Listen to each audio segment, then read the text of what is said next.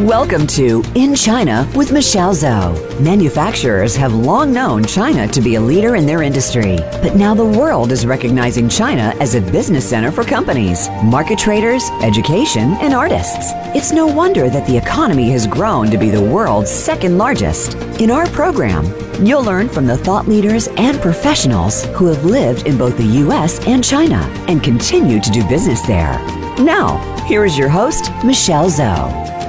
Welcome, everyone. It's so great having you here today. You are listening to In China with Michelle Zhou, and I'm your host, Michelle. I'm the founder and the CEO of Pacific Technologies Consulting Group.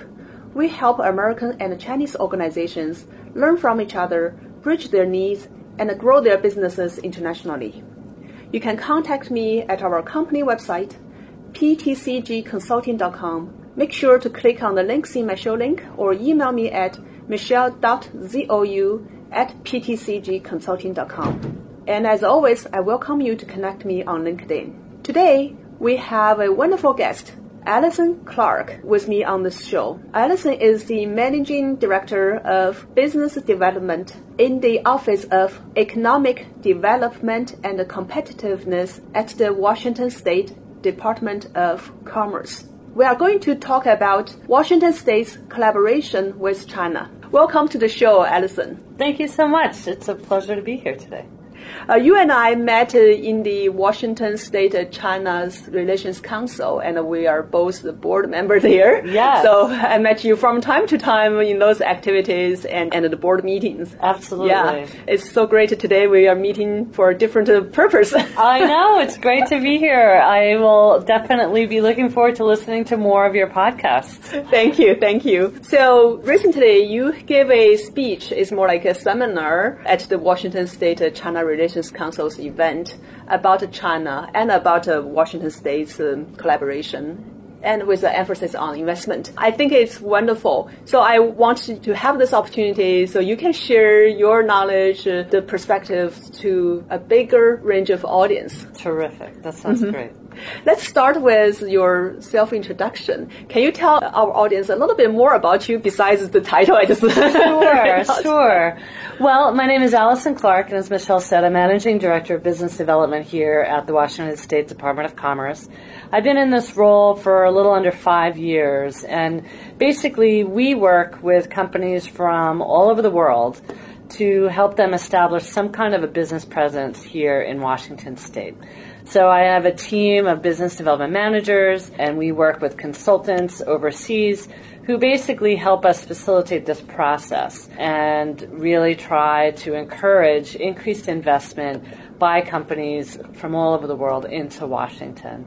I've been involved with economic development for really close to the past 15 plus years throughout the Puget Sound region. I've worked at the King County level in the executive's office under Ron Sims, and prior to that, or perhaps after that, I was working at a community college with a big emphasis on business attraction for municipalities all around the airport. So I'm also very familiar with workforce development and being here at the state has just been a terrific opportunity because it brings together all of those experiences, but then it's it's really for the benefit of Washington State as a whole, and it's a much broader scope since we really do look quite internationally and with a huge emphasis on Asia in our work. Wonderful. A very long history of working with all these different parties and looking at uh, developing the economy here. So, since our audience are worldwide audience, maybe we should paint a picture of where we're talking about, right? Uh, Washington State uh, is at the northwest of USA and uh, it's at the Pacific Ocean. and then for why Washington State has a strong connection or emphasis on Asia business Yeah. you just mentioned. Yeah, you know, that's absolutely true. And I think sometimes our international colleagues get confused with Washington State. They think immediately Washington means Washington, D.C. And in fact, that's not the case. We are here, the northwest corner of the United States, and when you look at a map of the world, we're truly equidistant. That's really one of our competitive advantages, is being equidistant to both Europe and to Asia. We have direct flights in either direction Typically, it's about 10 plus hours to get Yep. to either geography. And so that is a tremendous advantage. Our ports as well, again, where we're located and due to the shipping lanes, our ports are a full one day closer to Asia than any other ports in the United States. And that's just a tremendous asset. And I think ultimately that is one of the main reasons why Washington State has such a tremendous exporting and trade relationship with Asian countries, with you know China being one of our biggest trading partners. I can tell you this: in China, a lot of people they don't know where Washington State is, but they know Seattle. they know Seattle from a couple of uh, resources. One is many years ago there was a movie called Sleepless Seattle. Right. That's people of my age uh, know that you know how, know Seattle. And then later on, there's another movie which is a Chinese movie called um, I think the name, if I translate it, is When Beijing Meet Seattle. Yes. Yeah. I've heard about it. I haven't seen it yet. Yep, uh, got a lot of younger people know about Seattle. Then most recently was uh, in 2015 when President uh, China's President uh, Xi Jinping visited the U.S. The first stop was in Seattle. Yeah. So that just uh, raised the strategic uh, position of Seattle in Chinese mind. Yes, I bet. And as you mentioned, uh, we have direct flights. I usually go to China, go from Seattle directly fly to Beijing or Shanghai, and we also have direct flight to Shenzhen. Which is tremendous. Right, and of course there's uh, Hong Kong and uh, Taiwan when we talk about the, the region there. Now I'm curious about uh, what type of collaboration our state, Washington State, has with China. Yes. Well, certainly on the trade side, as I mentioned, we're one of the top exporters of any number of products from Washington. It Could be fruits and vegetables or hay or aerospace or different aspects of aerospace or aircraft. Wine as well. Washington has the second largest wine market after California. But I always But- like to say our wines are more delicious. Our wine, yeah. By the way, I want to just uh, tell you this. A lot of Chinese now know Washington wines because when President Obama went to China, he brought three bottles of wines. Two are from Washington. Walla Walla. He had very good taste, I think. yeah, yeah. hmm So the food and the agricultural, these type of things, uh, aerospace related stuff. Yeah. What else? Lots of different types of electronics, cereals products, things like that. By the way, yes, High tech. And I worked high-tech. in Microsoft, and. Amazon is next to your office. This is absolutely true. Unfortunately, those are typically are fall under the category of software, right? Which falls into this general category of services. So it's very difficult to count these as you know exports and to count the numbers. Uh-huh. Uh, but you're absolutely right. We have a tremendous amount of high tech crossover and collaborations. We have a in fact, a major Chinese company, BGI, that's located in this building, actually, and we just have a history. Our state, and particularly the Washington State Department of Commerce, for having any number of collaborations in China. The presidential visit that you referenced in 2015 resulted in at least three or four memorandums of understanding, probably most notably with the Chinese Department of MOFCOM, Ministry of Commerce, hmm. with our Department of Commerce. That's created any number of spin-off delegations and meetings, collaborations, and from our perspective, both on the trade and in the work that I do, business development, we typically take at least two, if not more, trips a year to China to continue these relationships and building new relationships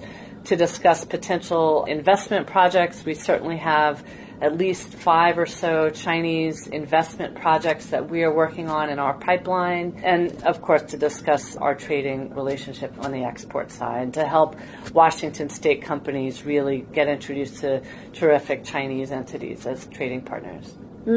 So from a trading side, do you have the number to show how big it is or these kind of things? I could share that with you, but I am not the trade expert. I can give you all the investment data, uh, Oh. but not the trade data. Uh-huh. Yeah, you are on the business development Yes. side.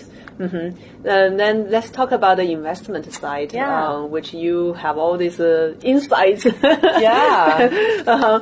Can you share with us, uh, especially you have shared in that uh, seminar, a lot of useful information about what we're doing in Washington and China? Any of the things you can share here with our audience? Of course. I think the United States is typically, you know, there are all these types of rankings, country by country rankings, where, you know, there are confidence rankings and indices that basically outline the confidence level for investors that invest into a specific country. By virtue of the fact that, you know, the US market is so vast, it's such a consumer driven culture. Mm-hmm. We have a rule of law, tremendous vast natural resources, workforce, etc. The US traditionally has always been at the top of that ranking.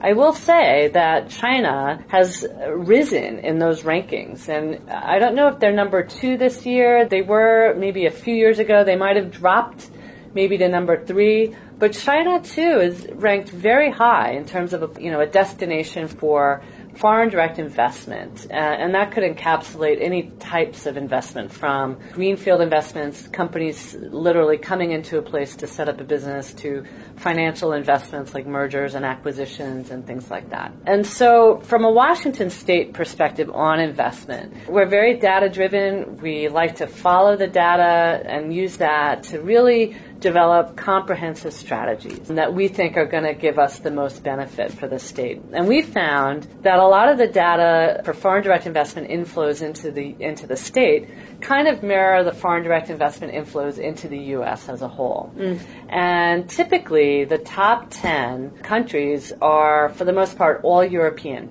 Okay. And the only exception in that is Japan and that's very similar to Washington State. And I should take that back. The other non-European country is, of course, Canada. Mm. So I was very surprised by this because I was expecting a lot more investment from other countries in Asia, particularly China, Korea. Yeah, and because we do so much trade with them, because right? we do so much trade. And I think there's just a little, there's a bit of a difference, uh, honestly, between purchasing goods from a country versus investing into a country. And I think we're both familiar, there are different types of policies and politics that take place in China that sometimes might make that outward investment more mm. difficult. Mm. It is sometimes very difficult. The, the money coming out, yeah, right. it's not that easy. Maybe here you can help us to understand the definition of investment into a country, right? That's the money, that's the number you are counting. Yeah. Right. Yeah, so from our perspective, from the, the Washington State Commerce perspective, mm-hmm. the investment that we are really talking about is the invest the capital investment made by a company to have a specific operation here. So that could be a completely new development of a manufacturing site or it could be the redevelopment of an existing building or the purchase of an existing building and any of the upgrades that are done to that building or the surrounding infrastructure. So any of those capital investments, CapEx, and those capital expenditures made on behalf of the company are what we talk about and what we count when we're looking at the types of investment coming into the state. And we're able to quantify these numbers based on our touches with companies. So we typically have a very robust pipeline of open investment projects mm-hmm. of companies that are coming into the state. As I mentioned, our major countries are Canada, UK, France, Germany, as well as Japan. And then we have a, a, number of other countries within Europe, not to mention other places in the world, such as Latvia or I don't know where it is. Or Turkey, some outliers, yeah. but our, our top numbers from where we're seeing interest from businesses to invest in the state. So that's the kind of investment that I'm referring to. And when it comes from another country, that's typically called foreign direct investment or FDI. Mm, yeah, then that's uh, very helpful, you know, for me to think about uh, what we're counting. I have a question here. I know a lot of uh, Chinese spending money here buying houses, and uh, our real estate is really booming in the Seattle area yeah. due to you know companies hiring as well as some other country people buying the house here. So I know that happens. Uh, it's not a commercial. I'm just saying the consumer buying the houses here. Is that mm-hmm. counting as the investment? Definitely counts for the kind of investment that's documented by the federal government. And so when the federal government is counting inbound investment, into the United States it's taking into account all kinds of investment.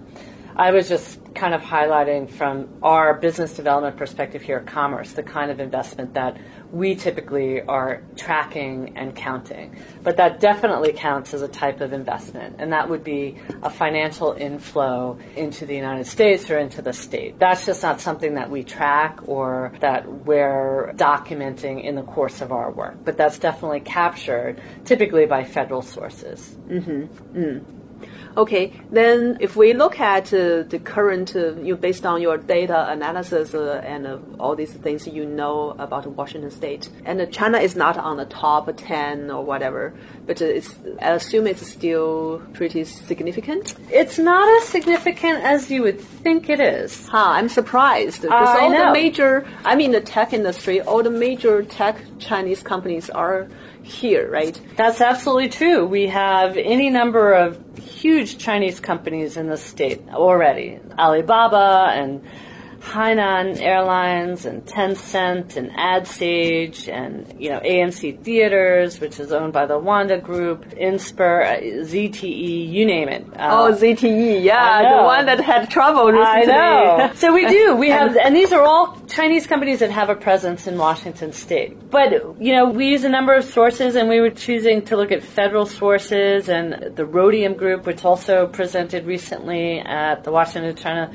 State Relations Council. A lot of states still punch below their weight when it comes to attracting FDI. And from my data, I found like when we were looking at major types of transactions that were conducted from as a part of, you know, Chinese entities, we're still typically far below other states. Mm. And when I was looking at the data of Chinese investment into the U.S. as a whole, typically it, 20% of investment into the U.S. comes from all of the BRICS countries as a whole. So that's mm-hmm. uh, Brazil, Brazil Russia, Russia, India, China, and South Africa. All of those countries as a whole only comprise 20% of the foreign direct investment into the United States. So typically when you're looking at any other types of investment and where it's coming from, the majority is coming from Canada and those major countries in, in Europe and Japan. Mm. Interestingly enough, typically for Washington State, when we're again looking at the kind of presence here, again, that data follows the investment data. It's all of those European countries, Canada, Japan. China is kind of probably in that next 15 to 20 category. It mm. has you know, approximately 16 to 20 known companies with a presence here in the state. So, okay, we will dig into this a little bit more after the break.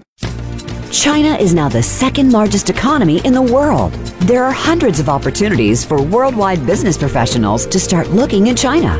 From business leaders to manufacturers to artists and students, you need to discover these opportunities to grow your business and your career. Listen every week for In China with Michelle Zhou, Thursdays at 4 p.m. Pacific Time and 7 p.m. Eastern Time on the Voice America Business Channel. For business sake, you need to tune in.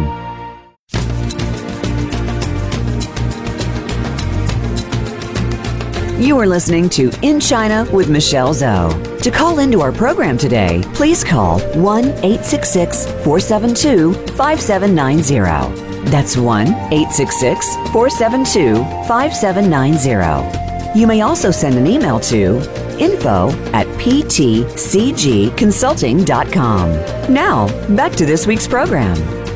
Okay, we're back.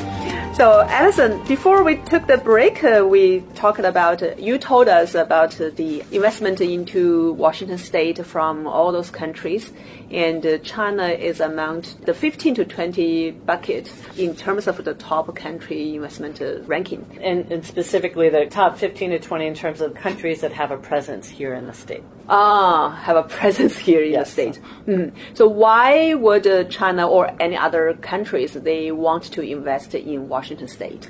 Yeah, and that definitely is a great question, and it, it, gets back to the value proposition, I think, for Washington State, and it's what we market all of the time. You know, first and foremost, Washington is a very unique state when you look at the kinds of legacy companies that we already have here that by virtue of uh, complete, you know, happenstance, got started here. And Boeing is a great example. Yeah. When Bill Boeing decided to start his company here in Washington State, it was primarily because of the timber industry back in the day. Because, oh, the timber. Because planes were made out of wood. and as a result, we've had this tremendous growth of that industry here in the state and that Boeing presence. Similarly, it's just because Bill Gates is from Washington that Microsoft got started here. But we also have other companies that got started here, like Starbucks or Costco or Expedia or Amazon or Amazon. I think illustrated the innovation and entrepreneurial atmosphere and ecosystem that's that's here in the state. Mm-hmm. And I think that is attractive to companies to start here, and I think it draws new companies here and I think it's going to continue doing so well into the future. And I think in many ways, that's what sets Washington apart from a lot of other areas, first and foremost. Uh, you know, and then we could talk about our growth oriented economy. We have consistently been growing, probably one of the fastest growing economies in terms of GDP, certainly one of the lower unemployment growths in our un- unemployment rates in our metro areas. Uh, our airport, again, is probably one of the fastest growing airports by usage uh, in North America. And because of this, not only have we been able to attract companies, but we already have this existing ecosystem. And as a result, we have an incredibly trained and skilled workforce in a wide variety of industries. And I think for any company that's newly considering having an operation in, in a location, first and foremost for them is going to be the availability of a trained and skilled workforce. Mm. And Washington has that in any number of industries that anymore have a lot of synergistic connections. Another huge benefit that Washington state has over other areas in the country is a very low cost of energy, specifically electricity and wide availability of water. Mm-hmm. So, for a company that's looking at the long term cost of doing business, one of the things and the inputs that they need to consider is, especially if it's a large scale manufacturing operation, are the cost of energy. Uh, because 75% of our electricity comes from hydropower, it's green and it's sustainable and it's amongst the cheapest in the United States. Oh, I didn't so, know that. Uh, 75%. Yes. Wow. We're a very green state. Yes, very green state. And it's a tremendous benefit in any number of in- industries that might be more energy intensive. I mentioned already that we're a global hub for exports, so when companies again are thinking of setting up a kind of operation that's going to produce a good that will then in turn need to be exported, we have a, a really great location advantage in order to do that and to reach booming markets in Asia, not to mention other markets in the United States, just based on our infrastructure and our rail networks. And again, I mentioned our cargo and airline activities as well. And then again, I think it, it bears mentioning again this culture of creativity and innovation and entrepreneurship that I mm. think has really been quite historic in the state. Mm. Oh, that's great. I'm pretty proud of living here. I know, me too. yeah, uh, just a quick summary. You mentioned about our entrepreneurship, uh, the culture of creativity and innovation here. You talked about the growing economy here, and uh, we have a pretty good existing ecosystem. And you talked about the workforce, the trained, skilled talents uh, easily can be found in the market. Well, it's getting more and more expensive these days. and of course, the low cost of energy and water and our location, yeah, for export. That sounds great. So with that, uh, then what are the major industries that uh, having been attracting foreign investment in Washington State? That too is a great question. And especially, I would like to know more about uh, China. Of course, what are the Chinese course. money coming here for? Yeah. Well, you know, you mentioned the increase in cost. I think uh, I would probably say that's Seattle centric. Um, uh, only right? the this uh, one in this, area, the Greater Seattle, in this Greater Seattle, Western Washington area, and I think a lot of that has we've been a product of our success. We have a, a tremendous booming tech information communications technology sector here in Washington, and, a, and we're a huge driver, obviously, here in Seattle for mm-hmm. that industry. When you have these major players like Amazon and Expedia and Microsoft, we have, as a result, any number of other companies that really both need to be here in order mm-hmm. to compete, but also find it a, a, terrific place to be because they're able to utilize the existing tech ecosystem. Mm-hmm. So from you know from that perspective, we have any number of software developers, gaming companies, wearable device companies. Internet of Things. Anymore, we're seeing not necessarily a Seattle centric play, but a lot of interest in blockchain technology and cryptocurrencies that are again are utilizing some of that cheaper energy but our tech ecosystem is incredibly robust. Yeah, I'm from that uh, industry. I think um, many of us worked in big companies like uh, Microsoft, Amazon, right, uh, for many years. Then a lot of people like me then later started to start their own companies. Good and for you. Yeah, just keep on growing, growing. You're an entrepreneur in tech. It's great. exactly. Because it's very important for entrepreneurs to find the right environment and be able to find the people that uh, with the like mind as well as easy to find resources. So we all have these here.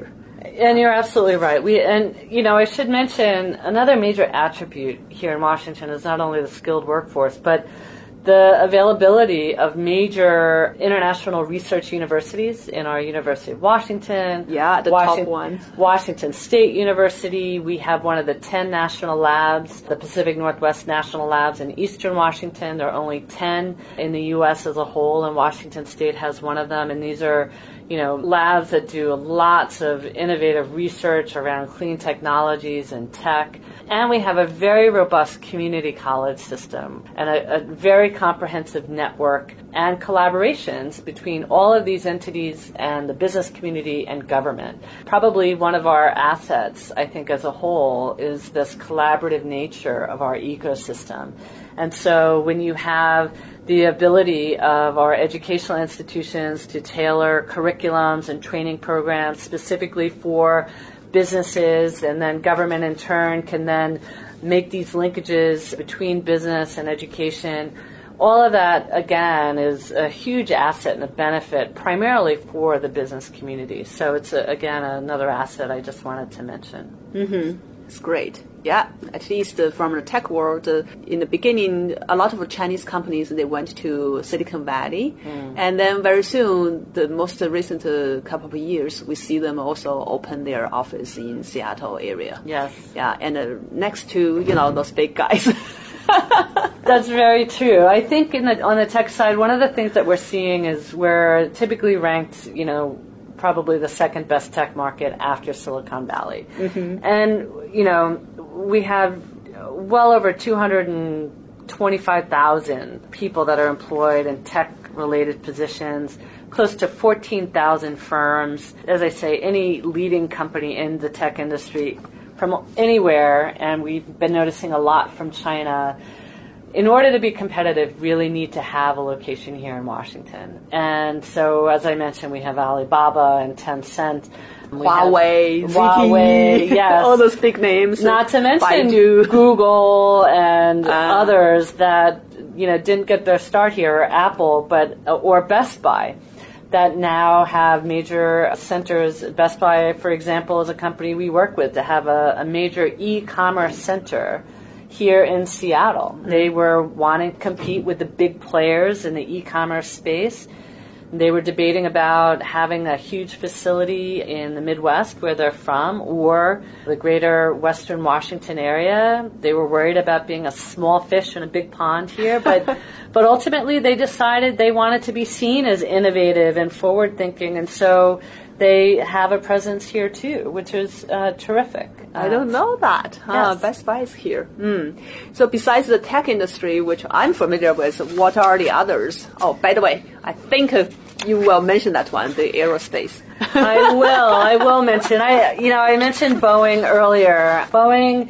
There are maybe a handful of original equipment manufacturers. Boeing is one of them. Airbus. The fact that we have in the world. And the fact that we have one of these major companies in Washington is a tremendous draw for any other company in the aerospace supply chain. And so, from our perspective, it's a huge industry. It's a growing industry. More than 90% of the aircraft that are manufactured in the United States are manufactured right here in Washington. We have an incredibly robust and trained workforce in this, nearly 150,000 workers, close to 1,300 different types of aerospace companies a tremendous variety of public private partnerships in this space. And so it's just not Boeing, but any number of companies that are producing any type of aspect of an aircraft that need to be close to that final client. Right. And that's a tremendous draw here. And I think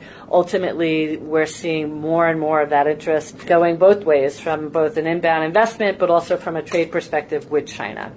I know Boeing, for example, we had a recent presentation, I think that we both attended, that is specifically looking at some major Chinese partnerships and growth in China that I think is only going to facilitate both growth here in Washington as well. And that gets back to that Chinese Washington collaboration that I think is going to be so important moving forward. Right. Big guys like uh, Boeing is really looking at uh, the China market as their major growth market. And uh, from that uh, presentation from Boeing, uh, you and I sit in, I was very excited when I heard that, right? I saw their numbers showing the booming China aviation Yes. industry as well as their plans about uh, doing bigger, even more in China. That's very exciting. And that will bring the overall ecosystem. Many companies, yeah. Yes, yeah, it's beneficial for both. It's terrific. Yeah, on that one, I want to add one thing because uh, I am working on this uh, China International Import Expo these days, as you know. I work uh, very closely with uh, our Department of Commerce here in Washington State, and uh, aerospace is definitely one of the focus industry uh, that we, I mean, Washington State companies would like to go to China, and it's also one of the things that from the China side they would like to import more from U.S. Yeah. Yeah, and I, I think that's a tremendous initiative that's taking place because I think when you start looking at uh, China wanting to import more from the United States, then is going to trigger you know major exports from the U.S. and specifically from Washington. That'll be a terrific advantage. And I think having that, that huge expo is, is going to create those linkages. And I think it's also going to kind of raise awareness, really, of some of the companies in the ecosystem here in Washington that I think could be beneficial for Chinese investment. So I think that initiative is going to be very important. It's another great collaboration. Yeah. Hmm So, what other industries? We talked about tech. We talked about uh, aviation, aerospace. Uh, uh, Yeah, I think uh, one of the, a couple of others that I'd like to mention. You know, when we go down our list, it's tech, it's aerospace, it's ag and food manufacturing, agriculture, it's the maritime industry, and it's advanced manufacturing and composites. We have any number of others: military and defense, forest products. But from our perspective, the ones that I just mentioned are already major clusters here in the state and ones that we focus on and try to build on because we have that competitive advantage already. So, by way of example, advanced manufacturing, those are companies that are engaged in advanced materials and fabrication composites and carbon fiber. Washington is just a tremendous area of expertise in space. A lot of that has to do with the fact that the next generation of aircraft are being made out of composites. Uh-huh. But we're finding other industries are doing the same. Uh, for example, the automotive industry. So we have SGL, Automotive Carbon Fibers, which is located in Eastern Washington. They opened in 2010 and they're undergoing their third expansion. They ultimately produce carbon fiber reinforced plastics for BMW's iCar series. It's a huge, huge facility here in Washington, and as a result, is probably one of the world's largest carbon fiber production sites anywhere. wow. So that's a tremendous advantage. And, and again, we're seeing again these linkages. I mentioned maritime. We have a tremendous fishing fleet and fisheries market here. We have a tremendous boat building industry here. Many of those next generation boats, too, are being made out of advanced materials. So, all the aspects, not to mention the, the research and development that's been taking place, has really made Washington a, quite the leader in things related to advanced materials and advanced manufacturing. Mm-hmm. So, that's one other area. Mm-hmm. And what else we have here? Yeah, I think one last industry that I would like to highlight is our agriculture and food manufacturing industry. That's, you know, we might grow a lot. We're a, a leader in producing things like apples and cherries and all, all kinds of fruit. And I mentioned wine earlier. But there's a lot of processing that takes place once these things are grown in the state, like potatoes. We have huge potato processing facilities and any other types of value added agricultural processing facilities in the state, and it's a huge draw, particularly in eastern Washington. Mm-hmm. It's probably tallies up to $17 billion in annual revenues. Whoa. And it's really an estimated close to nearly the same as our aerospace workforce. We have about 140,000 people employed in different types of ag or food processing in the state. Wow, I didn't know it's so big. Yes, uh-huh. we're a leader, and I mentioned that exporting and I mentioned the interest in China and in this industry in particular, particularly on the export side, we get a tremendous amount of interest from China. And from our perspective on the business development side, some of the projects that we've been noticing more frequently in the past actually have to do with different types of value added food processing from China, and that tends to be a huge growth area that will, I believe, will continue to see moving forward. Not to mention other areas such as advanced manufacturing and aerospace, but in that food and agriculture space, I think that's going to be a tremendous growth area from China. Yeah, we have a, a team of companies are going to that expo in China in this food and agriculture side. I hope that will to you know bring more presence to China. And uh, I have a Chinese podcast when I talked about our agricultural products. Uh, my Chinese audience sent me wow, how can we get those products? I hope uh, our exporters will do more and yes. yeah, open the store uh, yes. even more. Uh-huh. That's going to be a great opportunity, I think. So, mm-hmm. All right, so we are going to take another quick break and we'll be right back. Are you interested in expanding your business to China, but don't know how to start? Are you wondering how to grow your sales in the China market and win over competition? Meet Michelle Zhou and her team at Pacific Technologies Consulting Group. Our consultants are U.S. China experts and have all lived and worked in both the U.S. and China with many years' experience in market entry strategies, management, and execution. We can help you find the right partners, develop opportunities, and grow your business in China. Please visit ptcgconsulting.com today.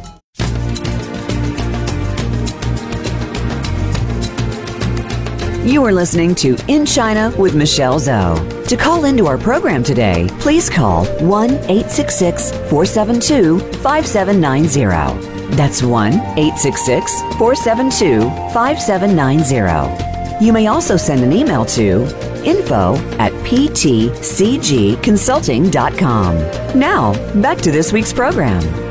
Okay, we're back now. So, Allison, let's talk a little bit more specifically about China. What kinds of projects you are working these days that uh, is relates to China? Yeah, I can't go into much detail when it is a, an ongoing project, but I, I, can say generally some of the areas have been related in energy conversion processes, certainly value added agriculture uh, space. I've seen companies that are definitely interested in different aspects of agriculture, but in, on the business side, say related to the development of greenhouses for specific goods. I have also received a lot of interest from different types of uh, forestry products companies uh, as well. Um, what forestry products? Timber. Oh, timber.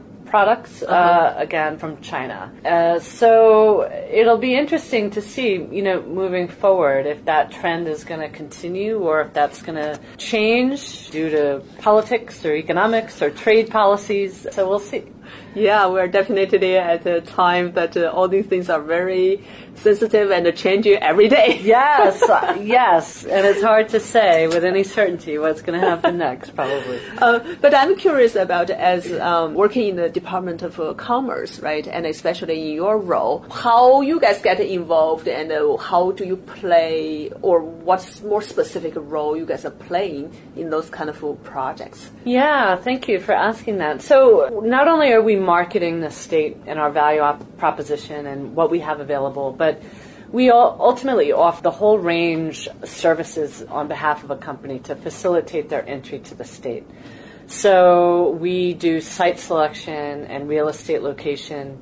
We help with navigating the state system when it comes to different types of taxes and incentives and regulations permitting, environmental permitting and regulatory aspects. Oftentimes the it's process that companies require and they need a lot of information to do a comparative analysis if they're looking at one state versus another state or multiple locations within a state.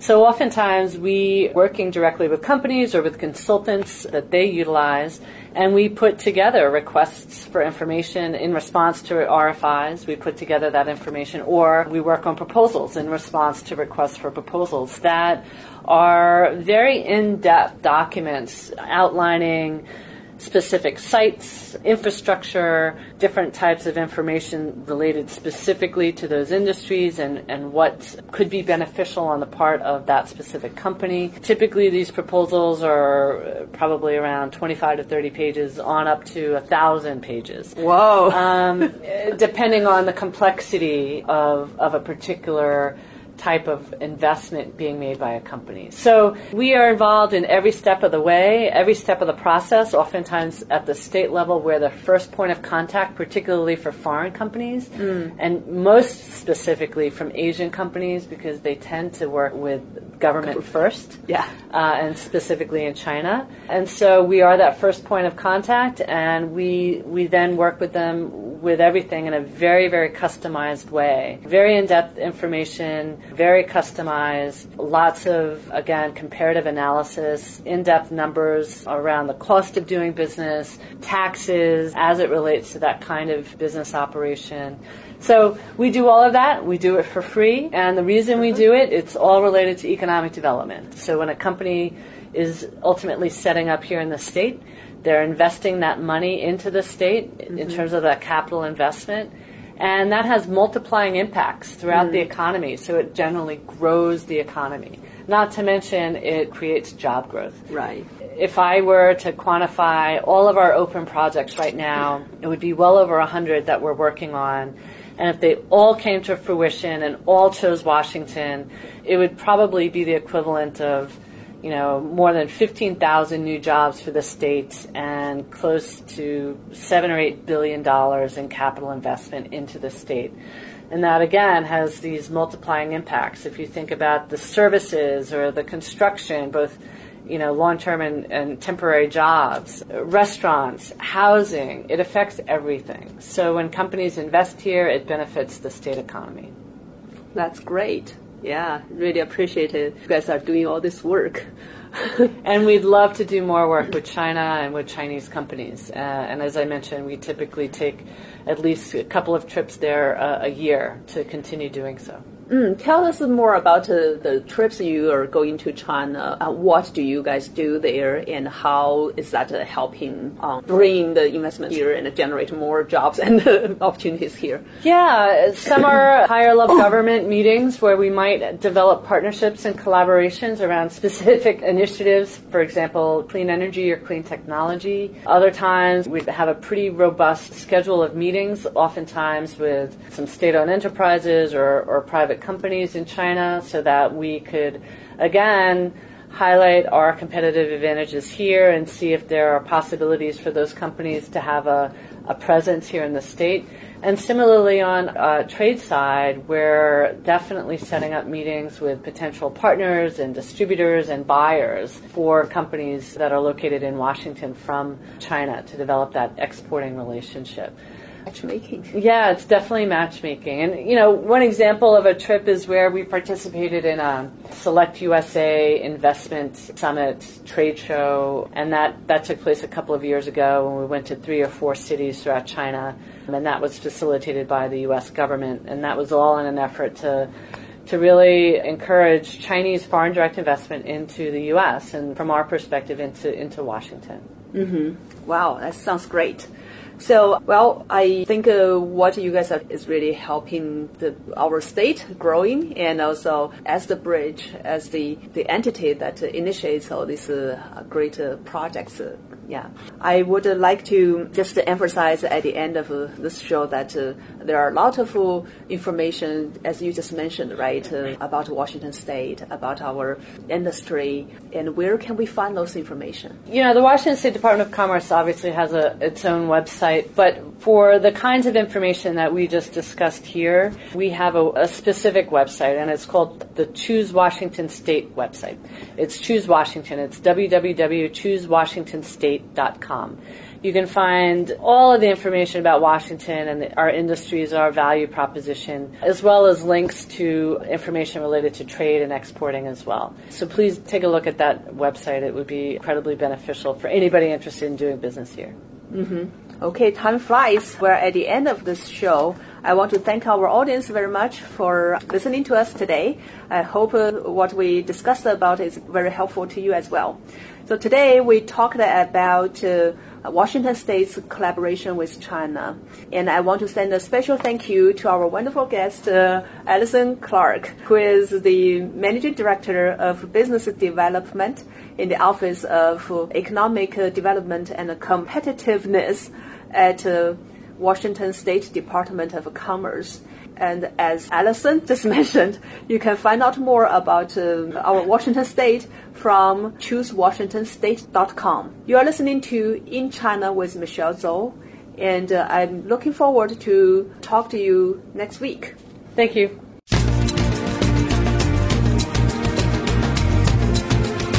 Thank you for tuning into In China with Michelle Zhou. Please join us for another edition next Thursday at 7 p.m. Eastern Time and 4 p.m. Pacific Time on the Voice America Business Channel. We'll talk again next week.